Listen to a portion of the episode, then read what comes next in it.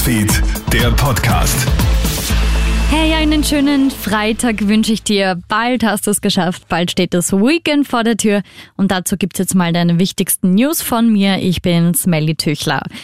Die US-Medien berichten heute um ein Thema rund um die Uhr. Der Hollywood-Star Alec Baldwin hat bei Dreharbeiten eine Kamerafrau erschossen und einen Regisseur verletzt. Passiert ist das am Set des Films Rust in Santa Fe. Alec Baldwin schießt mit einer Requisitenwaffe, von der er denkt, sie sei mit Platzpatronen gefüllt und dass damit nichts passieren könnte. Doch aufgrund einer Fehlzündung wird die Requisite zu einer tödlichen Waffe. Der Schauspieler hat am Tag vor dem Vorfall ein Foto von sich in Westernkleidung und mit grauem Bart Zitat auf Instagram gestellt. Ein Statement von Baldwin nach dem schrecklichen Vorfall selbst gibt es noch nicht.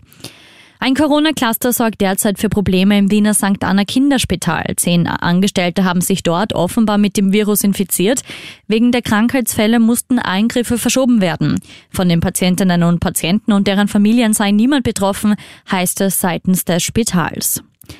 Es ist Freitag, das heißt auch heute gehen wieder zahlreiche Menschen für unseren Planeten auf die Straßen. Denn rund eine Woche vor der Weltklimakonferenz in Glasgow hat die Organisation Fridays for Future erneut zu einem weltweiten Klimastreik aufgerufen.